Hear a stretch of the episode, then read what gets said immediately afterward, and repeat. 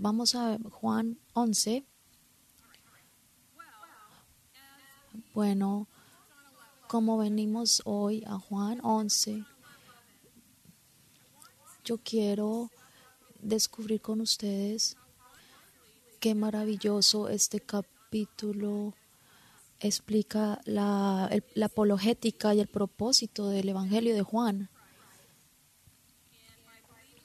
Y que por creer en Cristo podemos tener vida eterna. En el capítulo 11 tenemos lo que los escritores, lo que los escritores llaman un mini clímax o un momento culminante en la narración donde Jesús realizará un milagro grandioso, donde mostrará su divinidad y nos mostrará también que Él es el Dios omnipotente.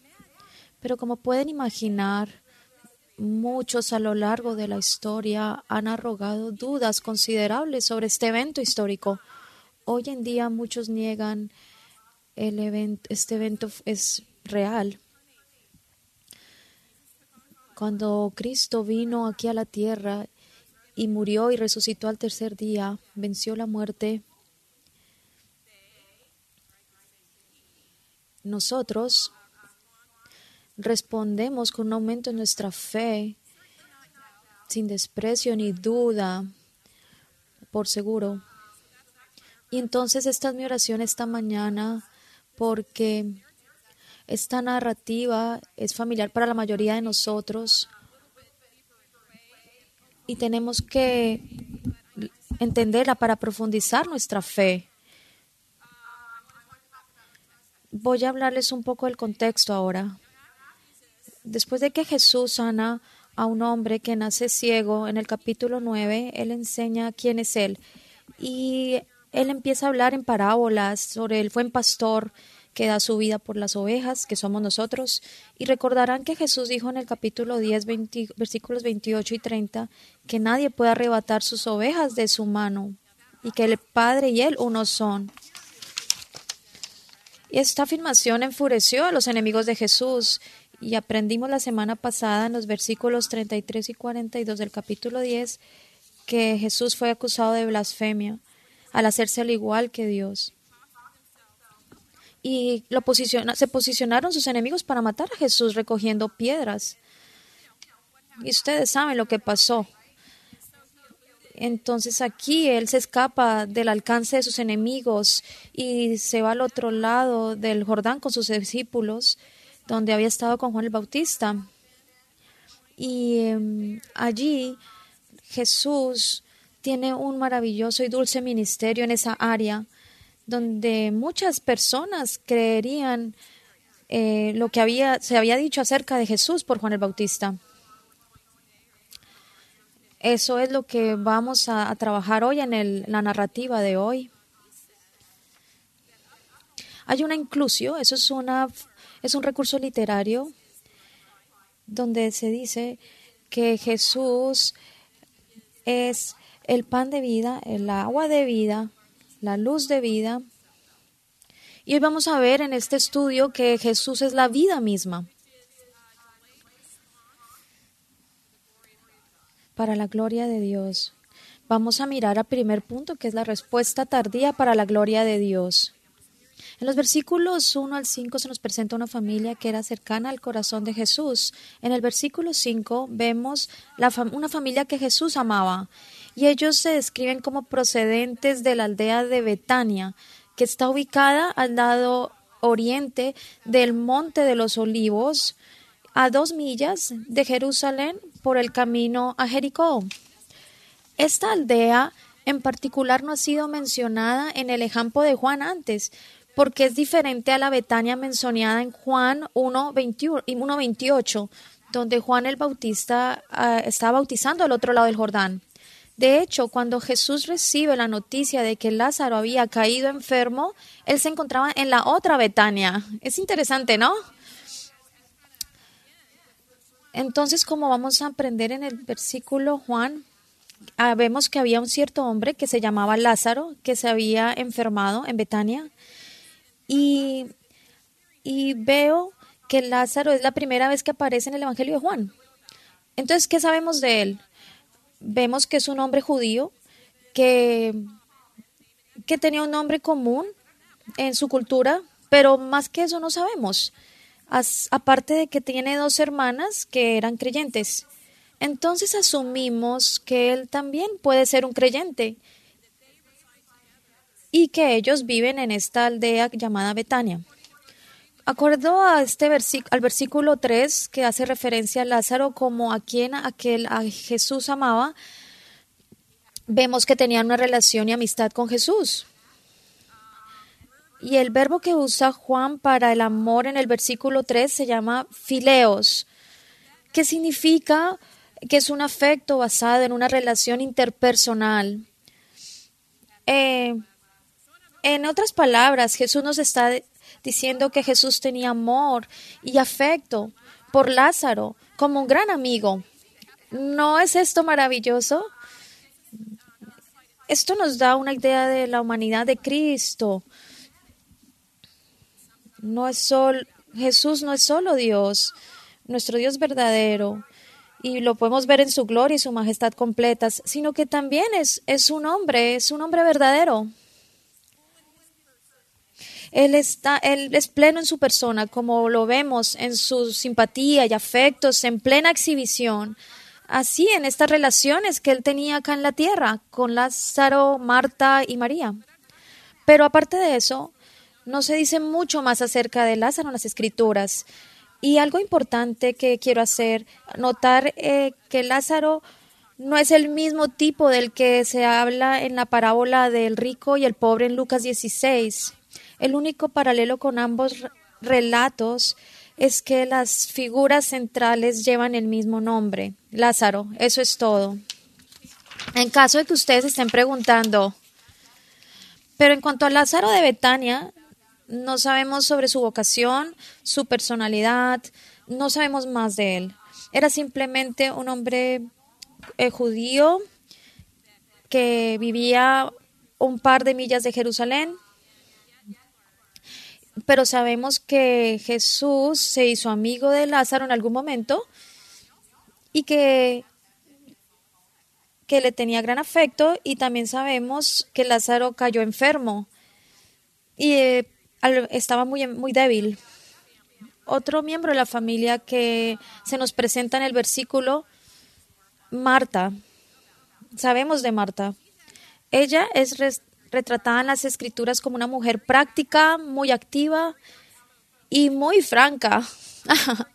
Por ejemplo, según Lucas 10, 38 al 42, vemos que Marta recibió a Jesús y a los otros discípulos en su casa, se puso a hacer sus deberes normales, cotidianos, pero se angustió porque María, su hermana, había elegido sentarse a los pies de Jesús en lugar de ayudarla con los quehaceres de la cena y luego ella le exige o le pide a Jesús ayuda. Marta asumió que él intervendría y le diría a María que le ayudara. Pero en cambio, Jesús le responde a Marta que estaba muy afanada y turbada con muchas cosas. Y luego afirmaría que María había elegido la mejor parte. Muchos comentaristas dicen que Marta es probablemente la hermana mayor y posiblemente viuda, lo que apunta al hecho de que la casa de Betania en la que todos vivían probablemente era de ella. Vemos que Marta era creyente en Cristo. Ahora hablemos de María. María es la otra hermana mencionada. Ella siempre se caracteriza por ser una mujer enfocada, adoradora y aprendiz. En este contexto actual, vemos que Juan usa una técnica interesante de narración al identificar a María como la que ungió al Señor y le secó los pies con su cabello en el versículo 2, antes de que esto sucediera, y que como veremos se va a desarrollar en el capítulo 12, versículo 3, más adelante. La razón es que esta historia ya había estado circulando durante mucho tiempo antes de que Juan escribiera sobre ella en su Evangelio lo vemos en Mateo 26, 7. Entonces, está como dando este relato, está reconociendo este relato a la audiencia que ya había oído sobre, sobre esta historia. Y Juan simplemente la vuelve a contar como parte de ser un testigo cristiano, por lo que los judíos incrédulos pueden estar familiarizados ya con esta narración. Vemos que María tomó una postura de una discípula cuando, cuando ella se, se postra ante el Señor y se sienta a los pies del Señor en la, en la, en la cena y quería aprender del Señor, cada cosa que el Señor decía, ella fue enfocada en lo que Jesús decía y aprendía de él. Toda su atención en Cristo. Y él estaba ministrando su corazón. Y lo que Cristo dice de ella es que ella había escogido la buena parte.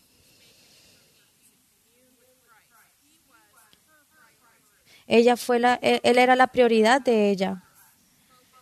Ella estaba enfocada en adoración y aprender de Cristo. Y vamos a analizarlo la siguiente semana y vamos a expandir más información sobre esta mujer adoradora. Vamos a mirar en el versículo 5. Se observa que Jesús también amaba a Marta y María, pero Juan usa una diferente palabra para el amor, en este caso que es llamado ágape. Este, esta palabra ágape tiene aprecio sincero y alta consideración o tiene, se refiere a tener afecto y preocupación amorosa. Como una parte les quiero contar que en una cultura donde las mujeres eran vistas como posesiones y no eran bien tratadas, Jesús muestra constantemente amor y respeto por las mujeres a lo largo de su ministerio en la tierra.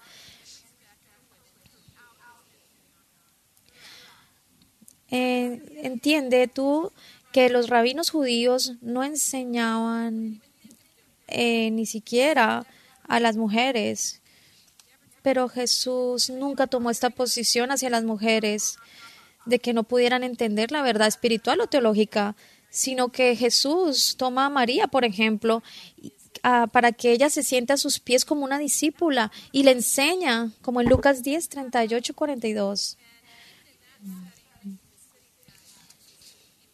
En este mismo pasaje Jesús se señala la prioridad de, de, la necesidad que todos tenemos de aprender la verdad espiritual sobre las responsabilidades que se tienen como mujer. Eh, le da prioridad a su palabra sobre las necesidades de servir a unos invitados a una cena. Señor Jesús le muestra a las mujeres compasión y respeto de una manera que nunca habían conocido antes.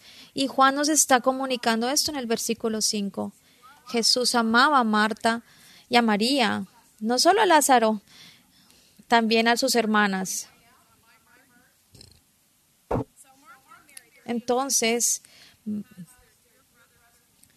Aprendemos que Marta y María están ansiosas porque su querido hermano se ha enfermado. El texto ni siquiera nos dice cómo se enfermó o por qué se enfermó, solo simplemente dice que estuvo enfermo.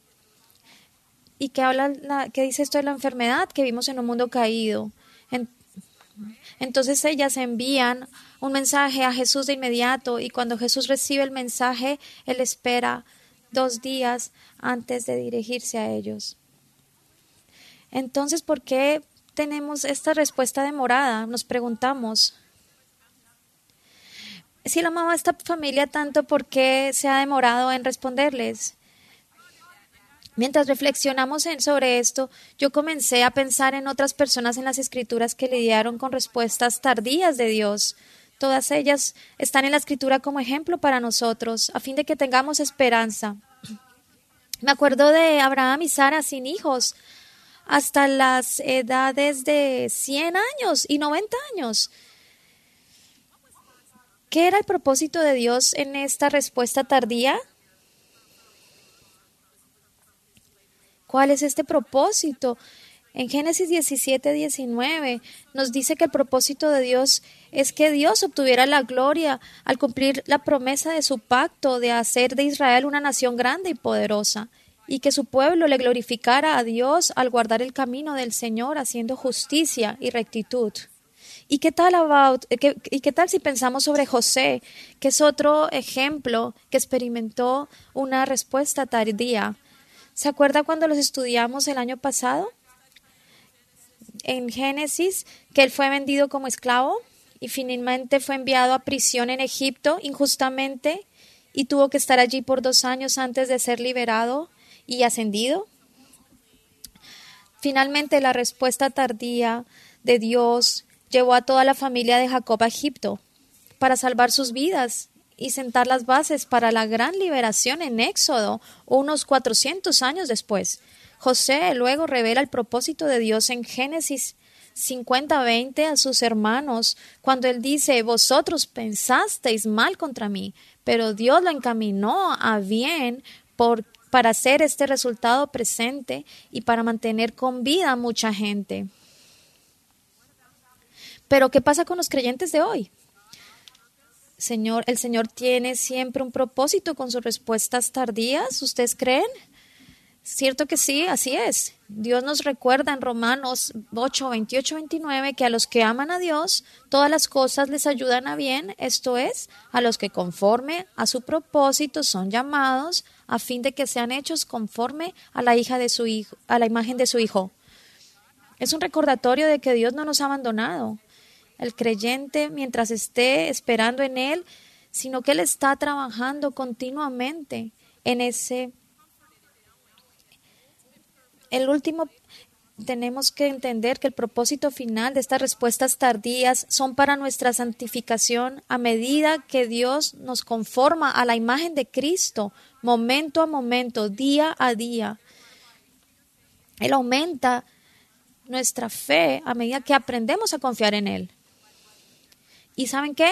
No es diferente a Marta y María, no, no es diferente. El, retraso de Jesús en su visita no significa que él sea indiferente o insensible hacia sus amigos que sufrían. Muy lejos de eso. Más bien, la bondad de Dios vendrá en su respuesta tardía. ¿Pero cómo?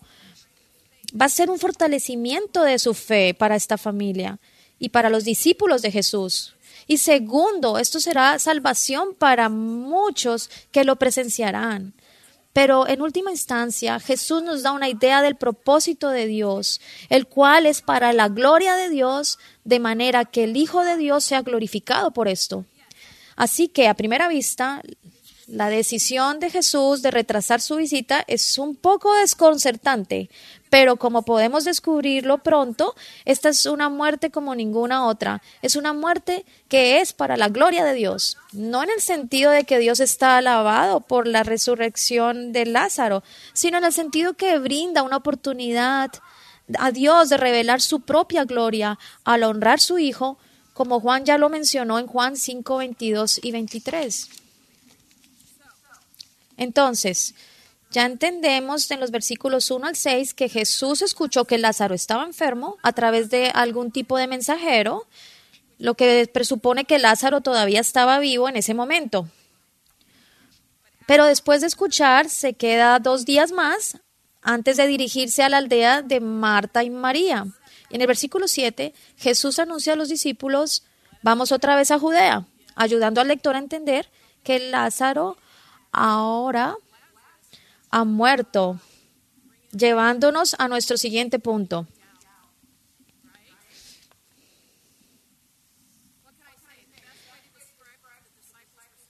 ¿Qué puedo decir? La mejor manera de escribir la respuesta de los discípulos a Jesús en el versículo 8, cuando él quiere regresar a Judea, fue de un shock total. Porque hacía poco tiempo que Jesús había escapado de ser apedreado por sus enemigos. Y entonces ¿Por qué Jesús dejaría un ministerio tan dulce como en el que ellos estaban? Estas personas estaban creyendo en Cristo. ¿Por qué poner de nuevo la, vida en peligro? Yo creo que ellos estaban pensando eso. Pero en respuesta, Jesús les da a los discípulos un sermón, exponiendo así sus corazones temerosos. En la consejería en la consejería bíblica llamamos a esto inducción. donde llevamos la palabra de Dios a una situación en particular que involucra el pecado, con la esperanza que esto motivará al aconsejado a arrepentirse de las actitudes, palabras y acciones pecaminosas y al hacer un compromiso decisivo a obedecer la palabra de Dios. Aquí está pasando lo mismo. El Señor nos enseña en los versículos 9 y 10 que les dice, ¿no tiene el día 12 horas? El que anda de día y no tropieza, porque no tropieza porque ve la luz de este mundo, pero el que anda de noche tropieza porque no hay luz en él. Aquí el Señor está haciendo un par de cosas. En su día hay un contexto. Los romanos y los judíos dividían sus días en 12 horas. Durante el día uno trabajaban y viajaban, pero cuando era oscuro ellos cesaban de inmediato sus labores porque en la oscuridad podrían venir los problemas. Pero debido a que Jesús es Dios, Él conoce los corazones 100%. Y también está ayudando a los discípulos a comprender una verdad espiritual más profunda. Algo de eso que ellos ya han escuchado en el capítulo 5, cuando Él les dice que Él es la luz y que la, la luz nos permite ver. Así, entonces, los que tienen la luz no corren el peligro de tropezar. Entonces, ¿cómo es la aplicación acá? Para los discípulos. Discípulos necesitan lidiar con, con su oscuridad, que en este caso es miedo. En otras palabras, deben lidiar con su miedo al futuro, confiando y obedeciendo a la luz. Mateo lo dice de otra manera en el capítulo 10, versículo 28, no temas a los que matan el cuerpo, mas el alma no pueden matar. Temed más bien aquel que puede destruir el alma y el cuerpo en el infierno. Después de que les da este consejo bíblico, Jesús dice claramente, nuestro amigo Lázaro duerme, mas voy a despertarle. No es casualidad que Jesús lo exprese de esta forma. Él sigue ayudando a los discípulos a comprender que solo Él es la resurrección y la vida. En este momento, Jesús está usando la palabra común para muerte, que es koimao, pero los discípulos todavía no tienen ojos para ver, ya que su propio miedo los está cegando por eso, por lo que continuaban rogándole a Jesús que no se apresura a regresar, porque las personas y las personas enfermas generalmente se mejoran, entonces no hay tanto afán en este punto de la narración como lector. Ya Lázaro está muerto.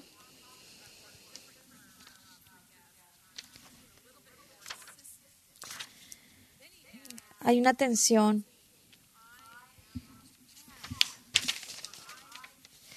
Ah, más bien, eh, se dice en el versículo 15, me alegro por vosotros de no haber estado allí para que creáis, mas vamos a él, a él, o sea, hacia Lázaro.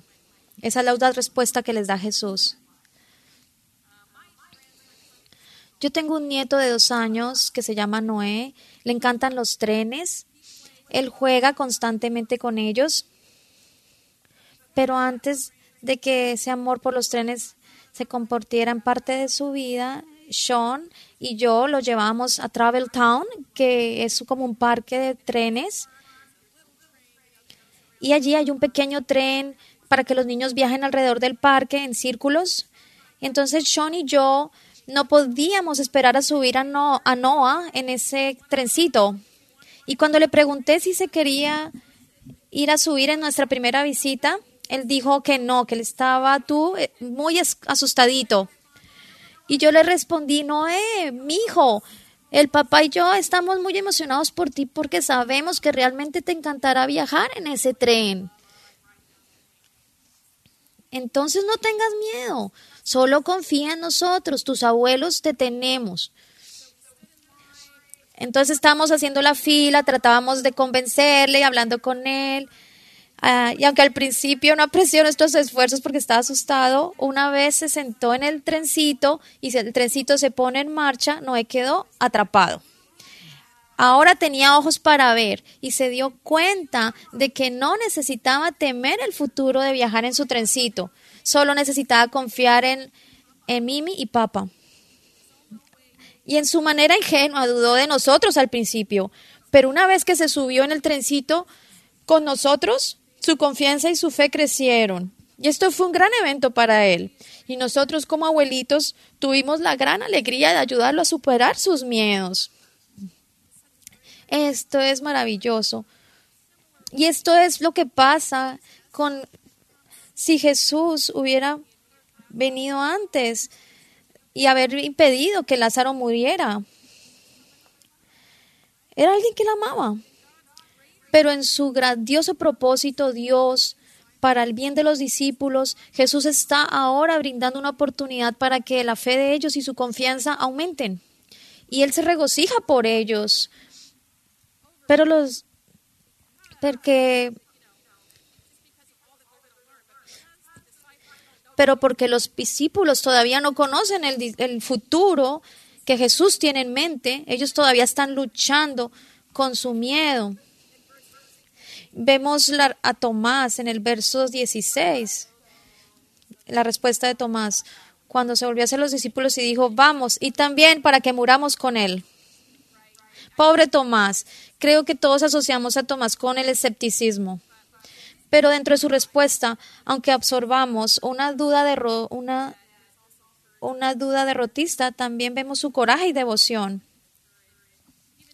Aunque Tomás y los demás no entendieron el cuadro completo, incluido en, en Juan hasta este momento, ciertamente no entendieron lo que Jesús quiso decir. Es sorprendentemente darse, es sorprendente darse cuenta que Tomás puede haber hablado mejor de lo que sabía. Lo que significa que su respuesta apunta hacia los, a los aspirantes a ser discípulos de Cristo.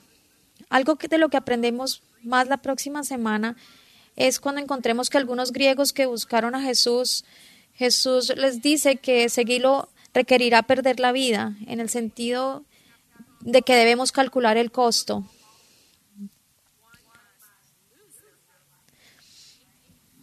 En este sentido, vamos a ver que este mundo o nos odia cada vez más aquellos que somos devotos, seguidores de Cristo. Eso lo veremos la semana entrante.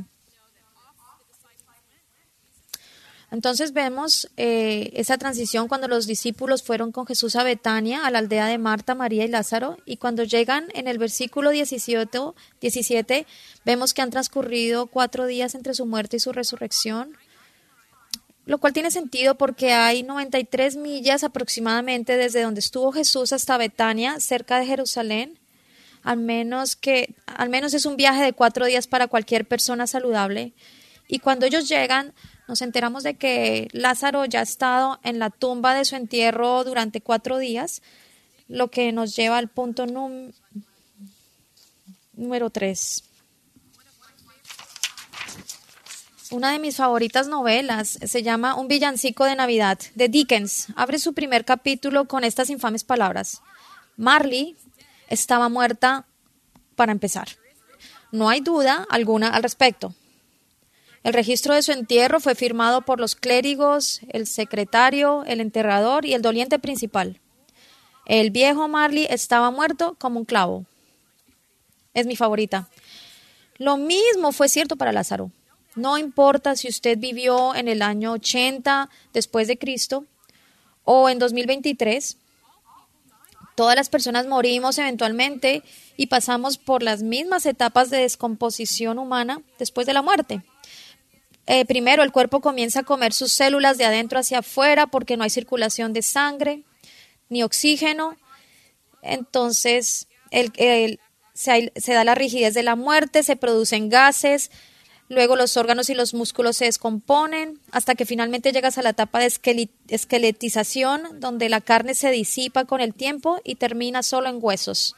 El hecho de que Lázaro haya muerto cuatro días en la, haya estado cuatro días en la tumba lo coloca en la etapa 2 cuando el cuerpo comienza a hincharse y descolorarse. Y esto es lo que nos pasa a todas las personas.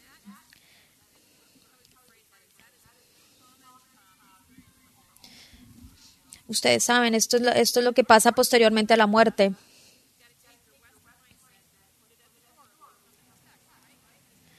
En nuestra cultura, en Estados Unidos, eh, nosotros embalsamamos a las, nosotros embalsamamos,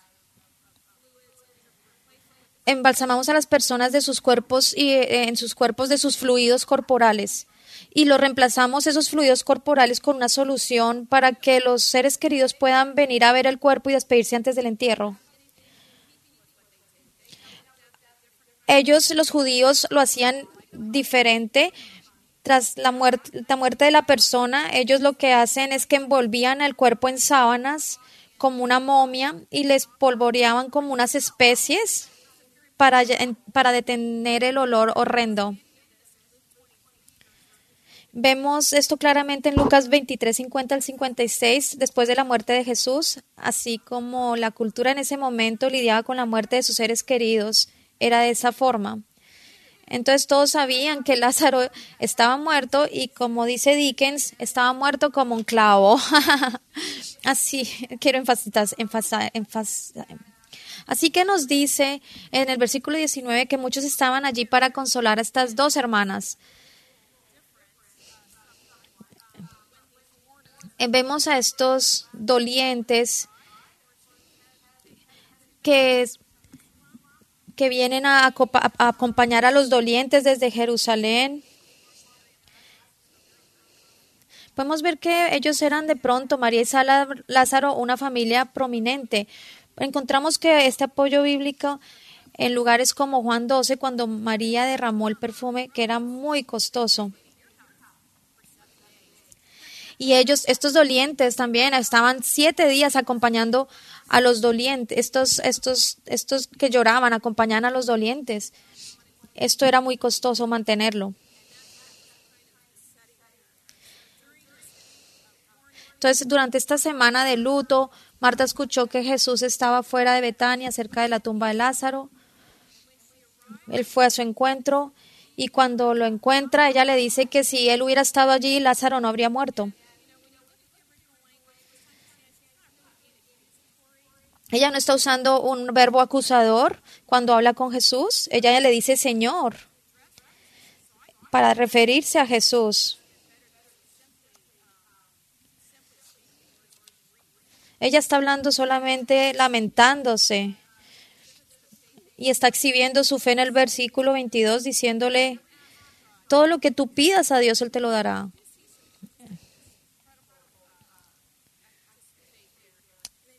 Y entonces Jesús le responde a Marta diciendo, tu hermano resucitará. Por un lado, Jesús brinda consuelo a una amiga, a una amiga afligida. En la cultura judía, la mayoría, como Marta, tenía una teología farisaica concerniente al futuro. Su creencia y comprensión de este momento era que Lázaro sería resucitado a la vida corporal en los últimos días. Está en Daniel y en Job. Tenemos una, pinta también, una pista de esto también en Hechos 23. Por otro lado, tenemos que tenemos el tenemos la promesa de que Jesús va a resucitar a Lázaro. Pero da la respuesta de Marta en el versículo 24, parece que ella está enfocada en la teología popular de su época, que decía que Lázaro había entrado en el Seol que los judíos creían que era una morada para los muertos y, ahora estaba esperando la, la resurrección del último día. Es como una escatología especial de Marta que Marta tiene sobre los últimos tiempos. Pero Jesús le recuerda rápidamente en el versículo 25 que Él es la resurrección y la vida y que el que cree en Él, aunque muera, vivirá.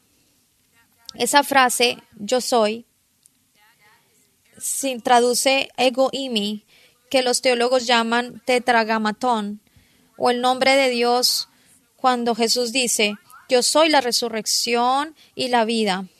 Esto afirma ser la fuente de ambas. Por ejemplo, cuando Él dice que yo soy la resurrección, quiere decir que posee el poder de, de resucitar a cualquiera de entre los muertos. para que todo aquel que crea en su obra consumada, aunque muera algún día, experimente el poder de la resurrección en su propio cuerpo físico. Es algo que Pablo habla en 1 Corintios 15, del 20 al 22. Pero Jesús no solo se refiere al futuro, Él también se refiere a disfrutar de una vida resucitada de este lado del cielo. Ahora, Él dice en el versículo 26, y como aquel que vive y cree en mí no morirá eternamente. Es como decir, si crees con todo tu corazón que Jesús murió en la cruz por tus pecados pasados, presentes y futuros y resucitó al tercer día, se te dará vida eterna y vivirás para siempre eternamente. Jesús, esto es muy excitante oírlo. Jesús comparte esta misma verdad en Juan 8, 51, cuando dice, de cierto os digo que el que guarda mi palabra nunca verá muerte. Nunca. Algún día tú y yo moriremos físicamente y experimentaremos estas cuatro etapas de descomposición en la muerte. Pero nuestras almas, el hombre interior, el yo real, vivirá para siempre. Entonces, y viviremos para siempre. Entonces vemos una tensión aquí al contemplar la futura resurrección corporal cuando los creyentes en Cristo sean resucitados y estemos en la presencia de Dios y vivamos como los que están en Cristo de este lado del cielo en el poder de la resurrección. Jesús también dice, yo soy la vida. Entonces, ¿qué quiere decir él? él dice, aquellos que experimentan la resurrección también experimentarán la vida eterna, lo, lo cual se relaciona con la meta de Juan para cada lector de su evangelio, que creyendo en Jesús tengas vida eterna y nunca morirás, porque Jesús es la vida misma. De hecho, Él es vida eterna. Amén.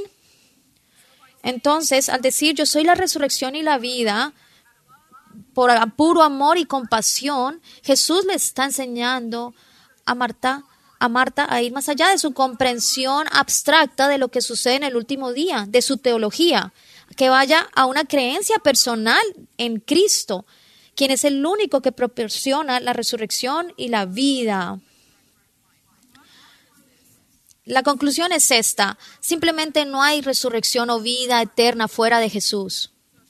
Entonces tenemos una pregunta, ¿creemos nosotros en esta verdad? ¿Creemos? ¿Sí? ¿Creemos por fe que Jesús en verdad la resurrección y la vida? ¿Creemos que Jesús es el Mesías, que bajó del cielo, que es el Hijo de Dios y Salvador del mundo? ¿Creemos que Él es de hecho Señor? Las respuestas a estas preguntas importantes tienen un significado eterno, ¿no es así? Y cuando Jesús le pregunta a Marta si creían en Él, sentimos que su respuesta en el versículo 27 es de fe. Ella dice, sí, Señor, yo creo que tú eres el Cristo, el Hijo de Dios, que has venido al mundo. Cuando ella dice yo creo, está en tiempo perfecto y refleja una confianza confiada, por lo que parece que a menos que a través de sus palabras que su respuesta es de fe. Es una fe personal y seguridad de que Jesús verdaderamente es el Mesías prometido del Antiguo Testamento, que había descendido divinamente como el Hijo de Dios, lo que verdaderamente fue el cumplimiento de la expectativa judía de que Él vendría al mundo. Marta tenía una muy buena teología. Sus palabras revelan que conoce las escrituras. Y tan pronto como hizo esas afirmaciones teológicas, volvió a su casa a buscar cuando ella termina de hablar con Jesús, ella vuelve a la casa a hablar con María y decirle que Jesús estaba allí y que la estaba llamando. Ella corre, ¿no? Ella va rápido y corre. María corre a ver a Jesús fuera de la ciudad donde estaba el sepulcro. Los dolientes notaron la acción de María y empiezan a seguirla, mostrándole su apoyo posiblemente pero en lugar de ir a la tumba, ya va directamente a Jesús y cae a sus pies y le dice, Señor, si hubieras estado aquí, mi hermano no habría muerto.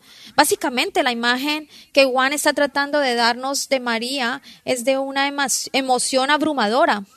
Es muy emocionante. El idioma original parece indicar que ella estaba clamando a Jesús de una manera donde ella se sentía impotente.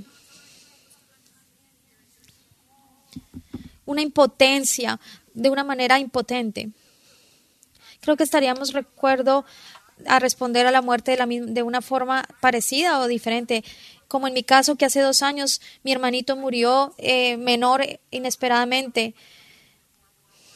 Mi respuesta a su muerte fue más comedida que la de María. Soy, me identifico más con Marta, mi hermano, pero mi hermano sobreviviente estaba abrumado. Yo tenía otro hermano que estaba llorando de una forma terrible. Los dos, mi hermano y yo, amábamos a nuestro hermanito, pero los dos respondimos diferente. Es muy duro la muerte. Y vemos aquí que el llanto de María muestra esa tristeza. Ah, el verbo, la palabra de que se llama estremecer, nos dice que fue, fue muy estremecedora. Y esto impactó a Jesús. Esta, este llanto de María impacta a Jesús. Entonces vemos que en el verso 33 Jesús estremeció en espíritu y se conmovió. Sé que vemos las traducciones en el inglés y vemos que la respuesta de Jesús fue de empatía. Si bien es cierto que la frase conmovió en su espíritu significa empatía, también puede significar que estaba, de pronto está, estaba eh, significado enojado. Internamente el Señor sintió dolor y, y confusión interna. Hay tristeza por la muerte de Lázaro, por la enfermedad de, y la muerte que pueden traer. Aún el pastor John dice que toda emoción se apodera de Jesús en su espíritu, en su persona interior, y que él estaba turbado en sí mismo. Él sentía todo esto. Jesús sintió todo esto. Creo que tenemos este tipo de pena. Nosotros también la experimentamos cuando muere un amigo. Pero indignación, ¿por qué indignación? ¿Estarían forzando a Jesús sobre hacer un milagro, por ejemplo? ¿O él sentiría que los dolientes que estaban ahí presentes eran hipócritas? ¿Es tal vez por la ira del pecado, la enfermedad y la muerte porque vivimos en un mundo caído?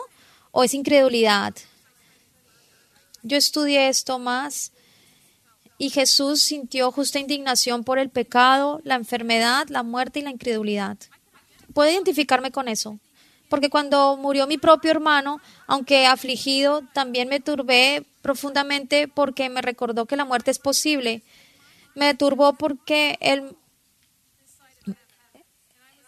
Yo estaba también turbada porque él murió sin Cristo. Incluso, incluso después de mucho suplicarle. No debe, así, no debe ser así, pero por la desobediencia de un hombre, es decir, Adán, Muchos fueron constituidos pecadores y la muerte entró en el mundo, pero alabado sea Dios, por la obediencia de un hombre, es decir, Cristo, muchos serán hechos justos. Yo encuentro esperanza en esto y ustedes, absolutamente. Ese es el mensaje que el Señor habla a través de los evangelios. Y el Señor pronuncia también los ayes sobre los hipócritas de su época, pero al mismo tiempo se lamentó por los que se habían perdido sin pastor. Es una tensión extraña en la que vivimos. Por un lado, podemos tener indignación por el pecado, la enfermedad y la muerte, mientras que al mismo tiempo podemos tener compasión y empatía por los perdidos y los que sufren. Entonces la enfermedad, si la enfermedad y la muerte incitaron a la justa indignación de, en Cristo, entonces seguramente la incredulidad está incluida porque en el contexto que tenemos ante nosotros, tenemos muchos dolientes que lloran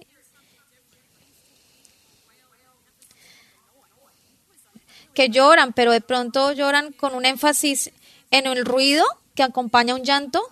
Así es como un luto ritual. Tiene la sensación de que están apoyando a Marta y a, a María por su pérdida, pero su dolor es aparente, sin esperanza. Sin embargo, las escrituras son tan claras que los creyentes no deben afligirse como el mundo, sin esperanza. Más bien esperamos una mejor esperanza, la que está por venir. Entonces Jesús, que es Hijo de Dios, también está en su humanidad compadeciéndose de quienes lo rodean. Él está triste porque también ha perdido a su amigo a quien ama, y por eso lloró cuando vio la tumba donde yacía su amigo. Y la palabra que Juan usó para llorar en el versículo 35 es diferente a la usada por María y los dolientes. Se llama die, cry y, es, y esta simplemente significa derramar lágrimas, que significa llorar.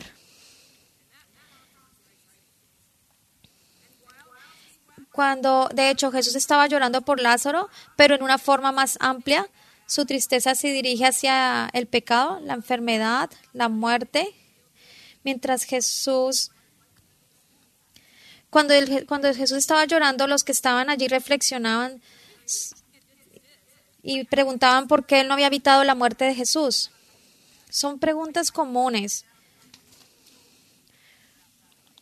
Y se preguntaba, había mucha confusión. Pero entonces el Señor una vez les dice, les dice, quiten la piedra. y la piedra es quitada. Muchas veces esto me recuerda mucho a Pedro. Ya sabes que Pedro era impulsivo, con tendencias a enfadarse. Lo vemos, lo vemos esto mostrado en los versículos 38 y 39, cuando Jesús ordena que se quite la piedra, pero Marta se opone y, se objeta. y él responde a su incredulidad. Y Jesús le dice, no te dije que si crees verás la gloria de Dios. Marta, no, tu trabajo en este momento es creer en la gloria de Dios. ¿No te dije esto?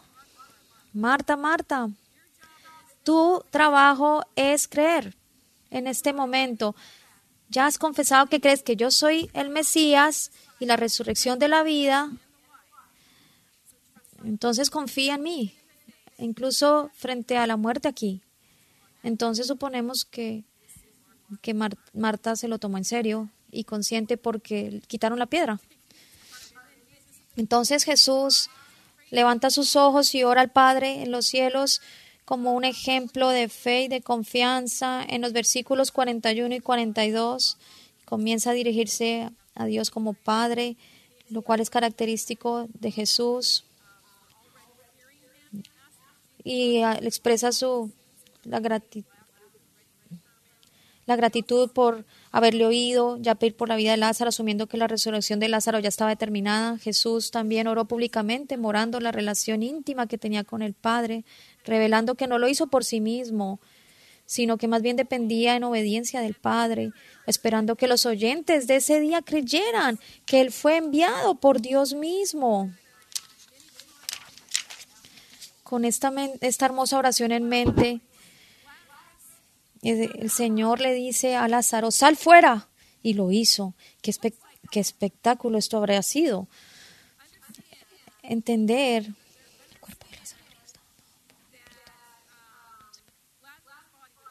Que el cuerpo de Lázaro había estado atado por completo y que él podría saltar o arrastrarse, pero no caminar. De ahí el segundo mandato en el versículo 44, que es desatadlo y dejadlo ir. Hay similitudes aquí con la muerte y resurrección del mismo Señor Jesús. De hecho, la resurrección de Lázaro apunta hacia la resurrección de Jesús. Pero también hay algunas diferencias importantes. Primero, Lázaro solo resucitó a la vida mortal. Pero cuando Jesús resucitó al tercer día, en Corintios, 1 Corintios 15, 3 al 7, nos dice que era un cuerpo espiritual. Así que en esencia Jesús dejó atrás las prendas funerarias y se apareció a los discípulos y a los otros 500 hermanos a la vez. En segundo lugar, con el tiempo Lázaro eventualmente murió de nuevo, físicamente hablando, pero, pero cuando Jesús resucitó al tercer día fue con el poder hacia una vida eterna. En hecho, de hecho, el Señor Jesús está en el cielo ahora mismo en su cuerpo resucitado y lleva las marcas de sus heridas intercediendo por los santos. ¿Les anima esto? Y tercero, cuando Jesús regrese con el sonido de la trompeta de Dios, todos aquellos que escuchen en Cristo serán arrebatados con Él y siempre estarán con el Señor, incluyendo a Lázaro. Primera Tesalonicenses. Estas verdades, verdades son alentadoras para nuestros corazones. Pero el último clímax de resucitar a un muerto después de cuatro días es increíble. Eh, Él venciendo la muerte, resucitando y regresando a la vida. Gracias a Jesús por resucitar. Y esto nos trae a nosotros mucha esperanza. No nos sorprende que mucho hayan sido, hayan sido amenazados en esta ocasión. Los líderes empezaron a temer por lo que pensaría la sociedad. Y ellos estaban pensando en qué hacer. Eh, vemos al, al, al, sumo sacerdote Caifás dando su insensible opinión en los versos 49 y 50 y les dice, no saben nada en absoluto, ni entendéis que es mejor que muera un hombre por el pueblo y no que perezca toda la nación. Hay un doble sentido en esto. Primero, Caifás quiso decir que Jesús tendría que morir como sacrificio o que toda la nación judía moriría. Es uno o lo otro. Y él tiene, él está hablando de impulsado por el miedo en su corazón, por su lugar en el mundo, por el miedo que tiene de perder a la, la nación ante los romanos. Por otro lado, Juan está tratando de ayudar al lector a pensar en Jesús como un cordero sacrificado que quita los pecados del mundo. No solo moriría por la nación de Israel, sino que también moriría por los hijos de Dios dispersos, como profetizó Caifás. Como profetizó Caifás en el contexto judío. Afortunadamente, tenemos el consejo pleno de Dios y sabemos que aquellos que creen en Cristo Jesús tendrán vida eterna.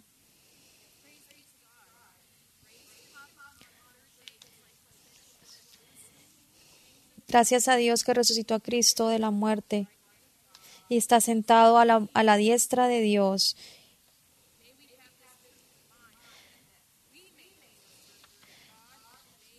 El Señor hizo a Dios, a Cristo Jesús, Dios, y Él es la resurrección y la vida. Entonces solo hay dos respuestas únicamente. Para aquellos que, que, no creen, les ruego que se arrepientan en el nombre de Jesucristo para perdón de sus pecados. Cree que Jesús murió, que Él fue sepultado y que Él resucitó al tercer día según las escrituras. Quiero ser arrebatado con Cristo en los cielos y, ser, y estar con Él eternamente. Para aquellos que conocen a Jesús como Señor, oro para que su fe se haya profundizado esta mañana, para que luchen por su santidad y permanezcan en Cristo. Oremos juntos. Padre Dios, te agradecemos por tu palabra, que nos das todo lo que necesitamos para vivir en santidad. Señor, estoy muy agradecida por este capítulo de Juan 11 que nos recuerda que Jesús es la resurrección y la vida que nosotros nunca lo olvidemos, sino que seamos fortalecidos por esto y animándonos a unos a otros esta mañana. Que seas tú glorificado en todo lo que hemos dicho esta mañana y oramos en tu, en tu nombre precioso. Amén.